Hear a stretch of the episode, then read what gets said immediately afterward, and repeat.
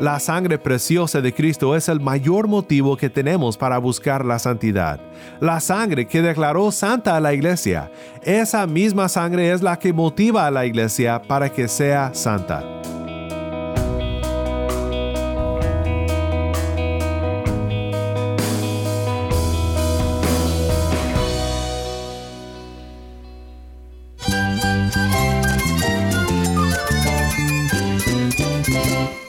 Cristo es la esperanza. Cristo es mi Señor y mi Salvador. Cristo ha transformado mi vida. Cristo es la viña. Separado de Él, nada puedes hacer. Cristo es el camino, la verdad y la vida. Jesús es mi todo. El único descanso, la única paz verdadera es con Jesucristo. Estás escuchando a El Faro de Redención, Cristo desde toda la Biblia para toda Cuba y para todo el mundo.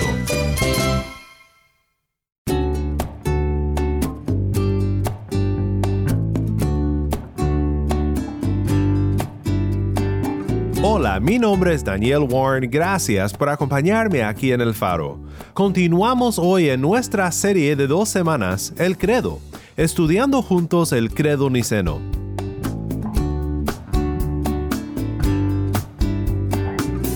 Hoy pensamos en Efesios 4 y lo que confesamos en el Credo Niceno respecto a la iglesia y el bautismo. Si tienes una Biblia, busca Efesios 4, 1 al 6 y quédate conmigo. El faro de redención comienza con mil voces canta para su gloria.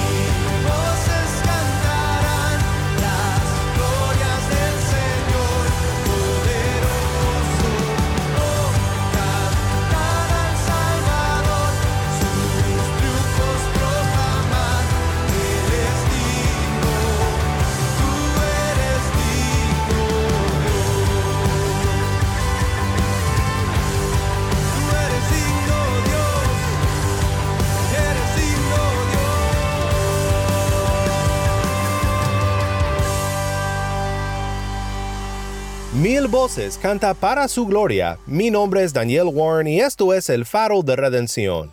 Cristo desde toda la Biblia para toda Cuba y para todo el mundo.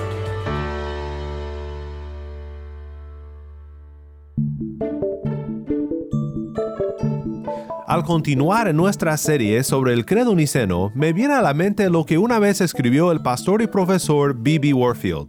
Warfield dijo, el Evangelio ha sido aceptado y vivido, ha sido confiado sin desilusión, y las almas que en ello han encontrado bendición han tenido tiempo para plantear sus verdades preciosas en fórmulas.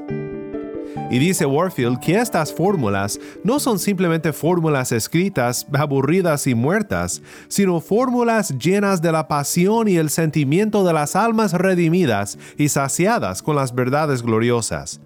Y aunque se reconoce que el credo más antiguo de la Iglesia en el sentido de un credo reconocido y usado ampliamente en la Iglesia antigua es el credo apostólico, no escrito por los apóstoles, sino un resumen de sus enseñanzas. Aunque el credo apostólico haya sido el primero, en las mismas escrituras tenemos ejemplos de credos, pequeñas fórmulas de doctrina que probablemente servían como declaraciones doctrinales de las más primitivas en la Iglesia. Hoy quiero pensar contigo en un texto que creo que tiene esta función, pero primero escuchemos una vez más la lectura del Credo Niceno por nuestro amigo pastor Uciel Abreu en La Habana.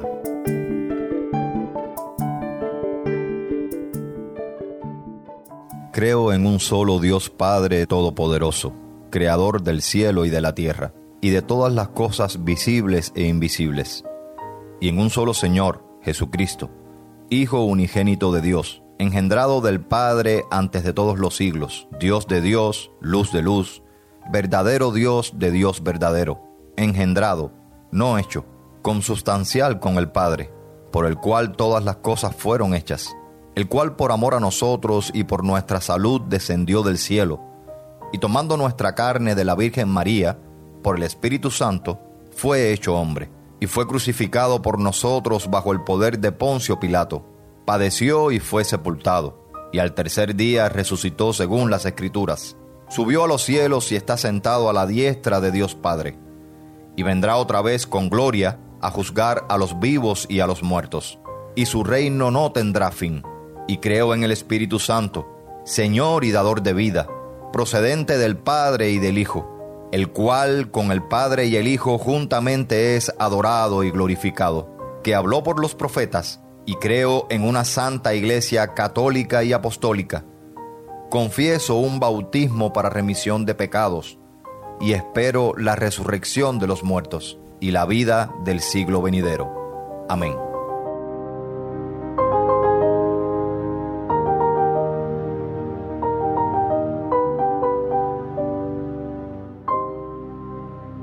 Creo que es de notarse que confesar la fe cristiana es confesar y afirmar ciertas cosas acerca de la iglesia.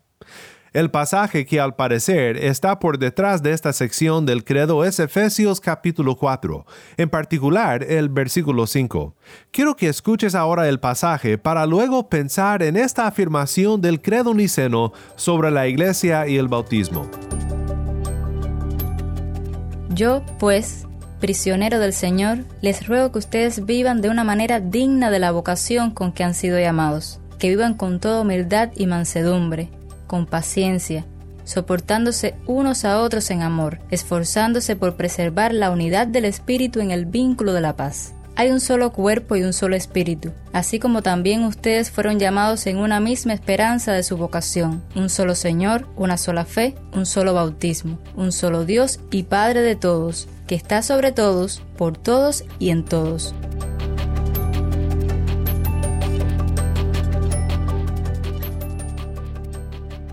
Quiero que veamos algunas cosas acerca de la iglesia y el bautismo en este pasaje en su relación al credo, donde confesamos, y creo en una santa iglesia católica y apostólica, confieso un bautismo para remisión de pecados. Primero, la iglesia. Cuatro cosas que debemos de notar. Primero, la iglesia es una. Aquí en Efesios 4, Pablo está llamando a la iglesia a la unidad. Interesantemente, muchas veces cuando aprendemos grandes doctrinas de la fe, vienen en el contexto de un llamado a la unidad de la iglesia. Lo notamos recientemente en Filipenses 2, también en la historia de Jesús cuando lavó los pies de los discípulos. Aquí Pablo comienza su pequeño credo o resumen doctrinal con un ejemplo muy conmovedor, una ilustración, y es la del cuerpo humano. La iglesia es un solo cuerpo. Las divisiones son dañinas. En el cuerpo físico, una falta de armonía entre sistemas significa enfermedad. Así también en el cuerpo de Cristo. Pablo nos llama a la unidad, y su argumento más básico es que por el llamado del Espíritu hemos sido formados en un solo cuerpo. Debemos de ser unidos porque somos en esencia un cuerpo unido. El Espíritu nos ha vinculado como miembros los unos de los otros. La segunda cosa que afirmamos en el credo es que la iglesia es santa. Somos apartados porque servimos a un solo Señor ya no somos siervos del mundo, ni tampoco de nosotros mismos. En esto somos un grupo ya distinto del mundo. En Colosenses 1.13, Pablo dice que el Padre nos libró del dominio de las tinieblas y nos trasladó al reino de su amado Hijo, en quien tenemos redención, el perdón de pecados. Y este perdón de pecados, el tener a Cristo Jesús como Salvador, es lo que nos conmueve a servirle como nuestro Señor. La iglesia es declarada santa por Cristo y también es hecha santa por Cristo, mientras seguimos creciendo en nuestro caminar con Él, creciendo por la obra del Espíritu Santo en nosotros. El apóstol Pedro abre su primera carta diciendo que somos santificados en el Espíritu y habla de una santificación declarada, pero luego habla de una santificación en la que uno crece, lo que conocemos como la santificación progresiva. Cuando Pedro habla de la santificación del Espíritu, está hablando de la declaración y de la posición que disfrutamos como hijos de Dios, pero después empieza a recordar a los creyentes a que vivan según el Espíritu y que busquen crecer en la santidad. Quiero que escuches lo que dice en el capítulo 1, versículos 13 al 21, y después veremos qué aprendemos del pasaje para nuestra manera de vivir. Por tanto, Preparen su entendimiento para la acción. Sean sobrios en espíritu. Pongan su esperanza completamente en la gracia que se les traerá en la revelación de Jesucristo. Como hijos obedientes, no se conformen a los deseos que antes tenían en su ignorancia, sino que así como aquel que los llamó es santo, así también sean ustedes santos en toda su manera de vivir. Porque escrito está, sean santos porque yo soy santo. Y si invocan como Padre a aquel que imparcialmente juzga según la obra de cada uno, conduzcanse con temor durante el tiempo de su peregrinación.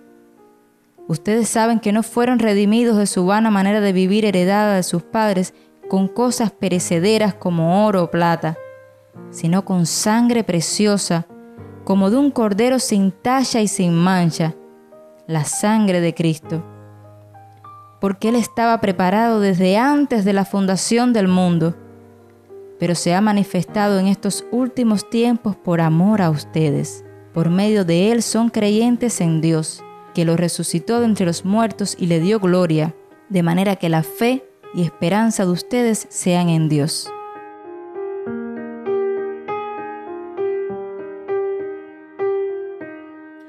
Aquí aprendemos muchas cosas sobre el proceso de la santificación, el proceso por el cual la iglesia es hecha santa en Cristo. El llamado a la santidad es muy claro. Citando al Antiguo Testamento, Pedro dice, porque escrito está, sed santos porque yo soy santo. Dice el doctor Ed Clowney en su comentario sobre el pasaje, Pedro recurre a las dos emociones más profundas que nuestros corazones conocen. Una es el amor, el amor que mira el precio que Dios pagó para redimirnos. La otra es el temor, el temor de despreciar el amor de Dios. La sangre preciosa de Cristo es el mayor motivo que tenemos para buscar la santidad. La sangre que declaró santa a la iglesia, esa misma sangre es la que motiva a la iglesia para que sea santa. Pues la tercera cosa que afirmamos acerca de la iglesia en el credo niceno es que es católica. Es decir, y no confundas católica como término con la Iglesia Católica Romana, esto es otra cosa. Es decir, católica o universal, una sola iglesia en todas partes, en todos los tiempos, una iglesia católica, es decir, una iglesia universal. Cuando completaba mis estudios de la universidad, tuve la oportunidad de viajar a Egipto con tres compañeros de estudio. Después de un día muy largo en el Cairo, nos reunimos con una conocida de mis compañeros, una hermana en Cristo, y ella nos llevó a un servicio de adoración en su iglesia evangélica. Estaba llena de personas alabando a Dios en su idioma, y para visitantes como nosotros había traducción de las alabanzas y de la predicación por medio de un intérprete. Fue en verdad una noche llena de bendición. Me maravillé al contemplar la realidad de la Iglesia católica, es decir, la Iglesia universal, unidos todos en Cristo y juntos adorando al mismo Dios de amor y gracia. Recuerdo otro momento en Jerusalén. La iglesia donde asistía regularmente durante mis estudios en Israel era una iglesia bastante internacional, porque muchos que se dedicaban a trabajar como voluntarios en los kibbutz eran del extranjero y asistían a esta iglesia. En una ocasión escuchamos el sermón por medio de dos intérpretes. El que predicaba predicaba en hebreo y el sermón fue interpretado en inglés y también en ruso. Sé que muchos de ustedes han visto la mano de Dios obrar en muchos lugares. Es algo increíble que la misma gracia que salva a pecadores como tú y yo está salvando a pecadores en todo el mundo, uniéndolos al pueblo de Dios para la gloria de su nombre. En esto se cumple la antigua promesa hecha a Abraham en Génesis 15:5. Y Dios lo llevó fuera y le dijo, Mira ahora los cielos y cuenta las estrellas si las puedes contar y le dijo, Así será tu descendencia. Y creyó a Jehová, y le fue contado por justicia. Y en Génesis 22, 17 al 18, Dios le dice, De cierto te bendeciré, y multiplicaré tu descendencia como las estrellas del cielo, y como la arena que está a la orilla del mar, y tu descendencia poseerá las puertas de sus enemigos. En tu simiente serán benditas todas las naciones de la tierra, por cuanto obedeciste a mi voz. Pues antes de considerar por un momento el bautismo, hay una cosa más que afirmamos acerca de la iglesia en el credo niceno, y es que la iglesia es apostólica. Es decir, la iglesia está fundada sobre el mensaje apostólico, el mensaje que fue proclamado por los apóstoles acerca de Jesucristo. Y este mensaje tiene por lo menos dos características muy importantes. Primero, es un mensaje antiguo. Vivimos en un mundo que siempre quiere ofrecer una nueva teoría que nos dé paz, que nos ayude para entender los misterios del universo, que nos lleve al éxito en esta vida. Pero la iglesia de Jesucristo no anuncia ideas nuevas, sino un verbo antiguo, lo que era desde el principio, dice Juan en el primer capítulo de su Evangelio. La iglesia de Jesucristo anuncia las buenas nuevas de Jesús, el que creó a la luz y el que es la luz de los hombres, que nada en este mundo puede vencer, ni siquiera la misma muerte. Por eso Juan describe a Jesús como el verbo de vida. Triunfante sobre la muerte, Jesús no nos ofrece teorías, nos ofrece vida por la fe en Él.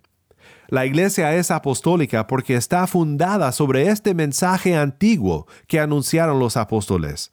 Es un mensaje antiguo y también en segundo lugar es un mensaje auténtico.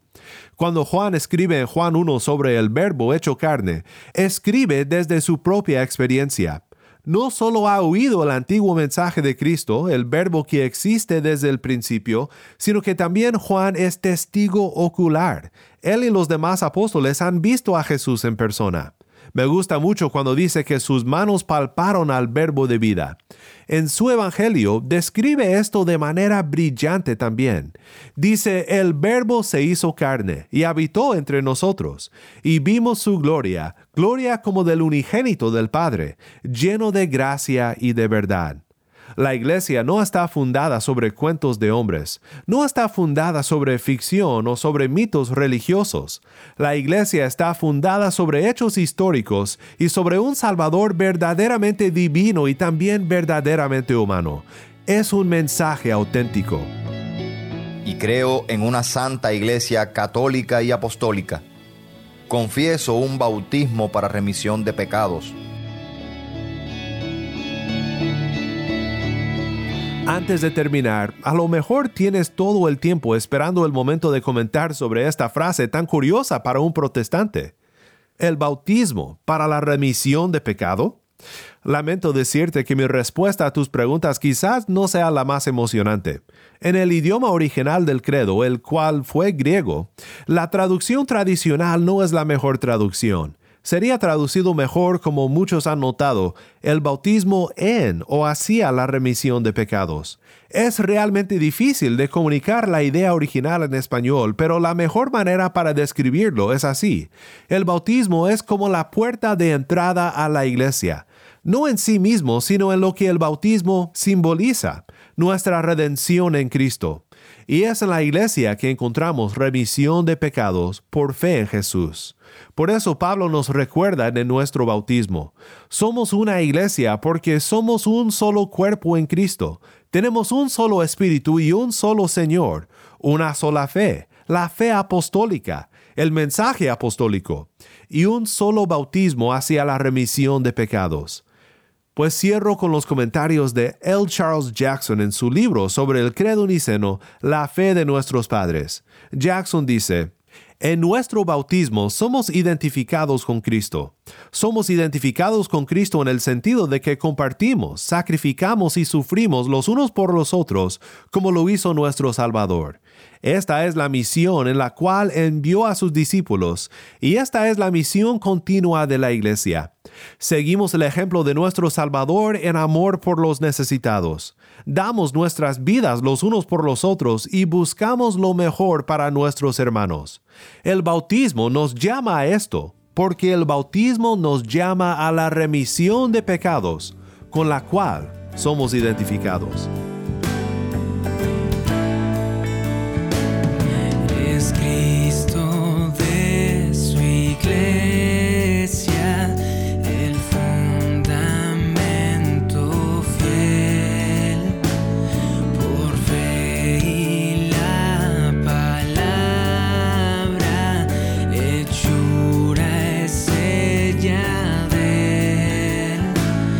su esposa para hacerla del cielo.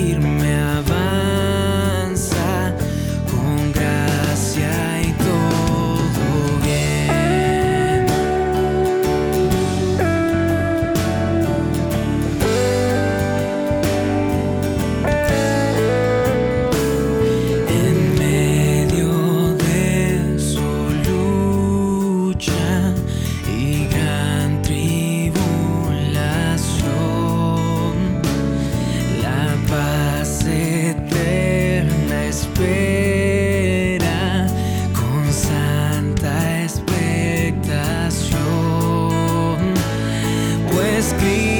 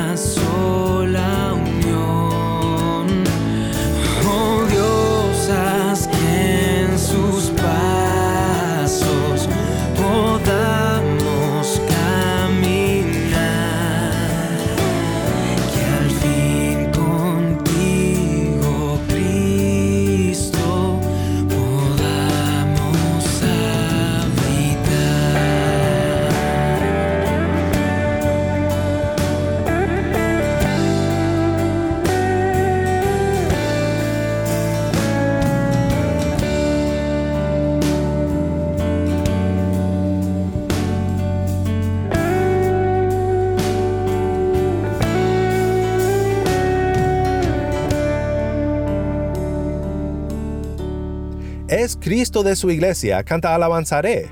Mi nombre es Daniel Warren y esto es el faro de redención.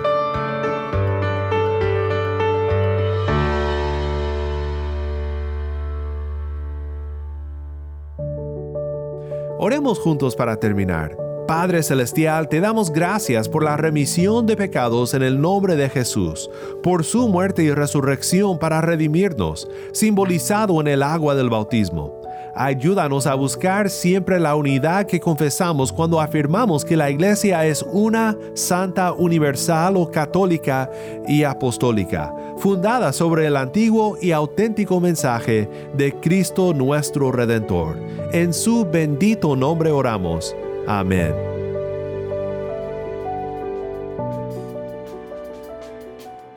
El Faro de Redención como programa radial fue ideado para Cuba pero ha crecido a un nivel global y si estás en sintonía fuera de Cuba, te agradezco por pasar estos tiempos con nosotros estudiando temas que nos fortalecen en nuestro caminar cristiano. ¿Tienes una historia que contarnos sobre cómo el faro de redención está impactando tu vida? Mándanos un correo electrónico a ministerio arroba el Nuevamente nuestro correo electrónico ministerio arroba el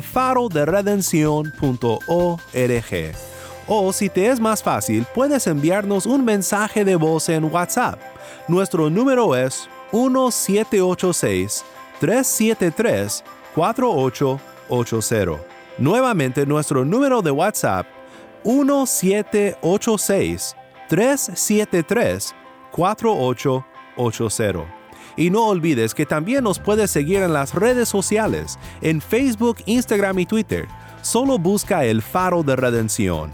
Allí encontrarás más contenido durante la semana para animarte en tu fe y para mantenerte informado sobre el ministerio de El Faro.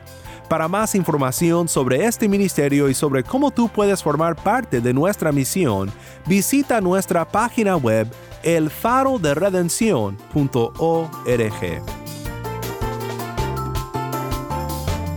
Mi nombre es Daniel Warren. Te invito a que me acompañes mañana en esta serie El Credo la luz de Cristo desde toda la Biblia para toda Cuba y para todo el mundo, aquí en el faro de redención.